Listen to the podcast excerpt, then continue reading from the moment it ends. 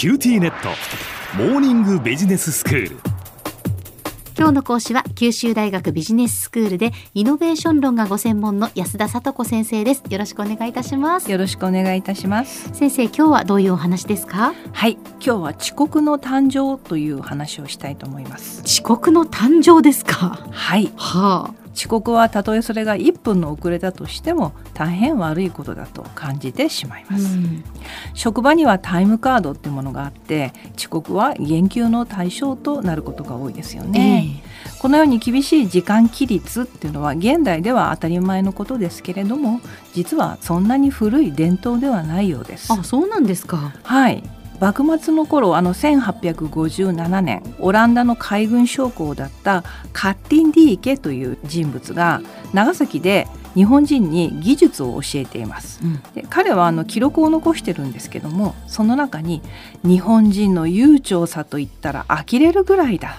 我々は日本人の約束に信用を置けないことを教えられたという愚痴が書き残されています。はい、カッティン・ディーケさんは決して日本人に対する偏見に満ちた人ではありませんでしたし特にあの福岡がすごく気に入ったようで、ええ。福岡の街を大変褒めています。へえそういう人から見ても当時の日本人は時間にルーズで悠長だったようです。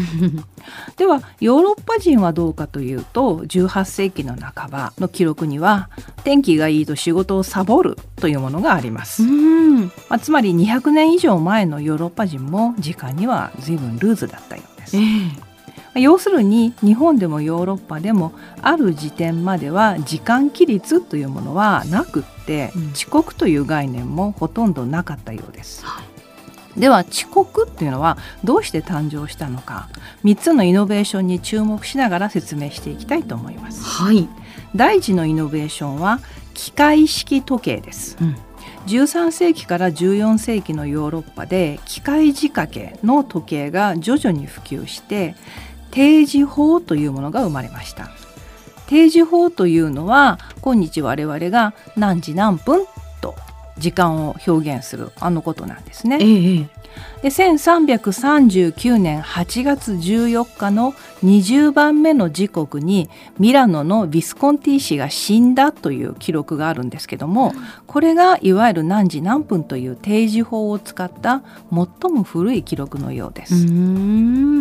それ以前は自然現象でしか時間を表現できなかったので、遅刻という概念も全くなかったかあるいはあったとしても極めて薄かったのではないかと思われうます。ん。この定時法の誕生で最も恩恵を受けたのが当時の商人たちです。商人たちが使っている職人たちの労働時間が正確に計測できるようになりましたので賃金の払いすぎがなくなりました。はいさらに重要だったのが契約した作物の引き渡し期限というものを正確に決めることが可能になりました。うん。そこから正確な取引記録をつけたり簿記が生み出されたり契約書を作ったりするといった現代にも通じる商習慣が誕生して普及しました。うん。さらにこの時期人間の意識も変わったようです現在の私たちは1分の長さはいつでもどこでも60秒と考えますけれども、ええこのように時間の長さが均一であるという考え方はこの機械式時計の普及とともにまずは中世のヨーロッパで広がっていったようです。へえそうなんですね。はい、ただこの時期にはまだ遅刻っていうのは誕生していないようです。うん遅刻が取り締まられるようになったのはもう少し後ですね。第二のイノベーションである高度な労働管理が登場した後のことです。18世紀にジョサイア・ウェッジウッドというイギリス人が陶器メーカーを設立します。ねあのウェッジウッドですか？そうです。あの私たちが大好きなウうんェッジウッドのティーカップですね。あの会社なんですけれども。あの会社18世紀その工場ではすでにタイムカードのようなものがありました。それからストップウォッチっていうものを使って労働者の仕事を管理していました。ほう一つの作業に何分かかるかっていうのを計測してそこから生産にかかる費用を計算したり生産の計画を立てる高度な労働管理が18世紀のイギリスで産声を上げました。うん。でこの高度な労働管理は19世紀の末から20世紀初頭のアメリカでさらに発達しました。はい。フレデリック・テイラーという人による科学的管理法ですねテイラーやギルブレスといった人たちはストップウォッチを使って一つの作業にかかる平均的な時間を計測しそこから1日の作業量というものを決めてその作業量を達成できたら高い賃金をできなかったら低い賃金を支払うということを決めました。うんこのような高度な労働管理はまさに時は金なりというもので現代の時間規律が私たちの心に染み込むきっかけとなったイノベーションだと私は考えます。うんさてあの遅刻の誕生につながった第3のイノベーションはフォード生産システムによる大量生産です。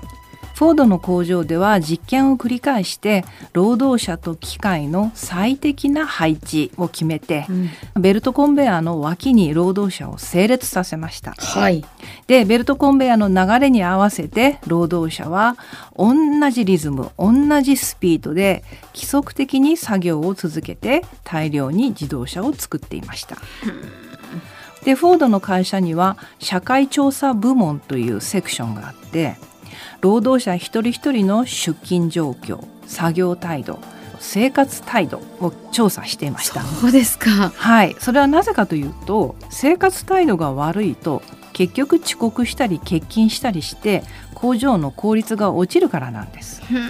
うん。フォードの工場では現在の我々と同じように時間規律というものが守られていて遅刻は悪いもの時は金なりという規範があったのだと思います。私たちは遅刻は悪いものという時間規律を自然に受け入れていますがそうした道徳にもイノベーションが深く関わっています。では先生今日のまとめをお願いします。私たちが何の疑いもない価値観道徳にもイノベーションや技術革新が関係していることもあります長い歴史の中で遅刻は悪いこととみなす道徳も形作られていきました。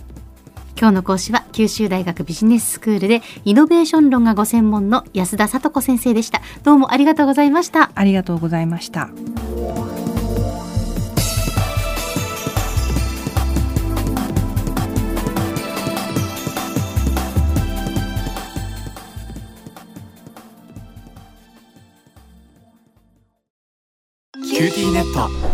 乗り換えのご案内です。毎月のスマホ代が高いと思われているお客様 QTモバイルにお乗り換えください。あなた乗り換えるわよ。お父さん早く。乗り換えるなら今格安スマホの QTモバイル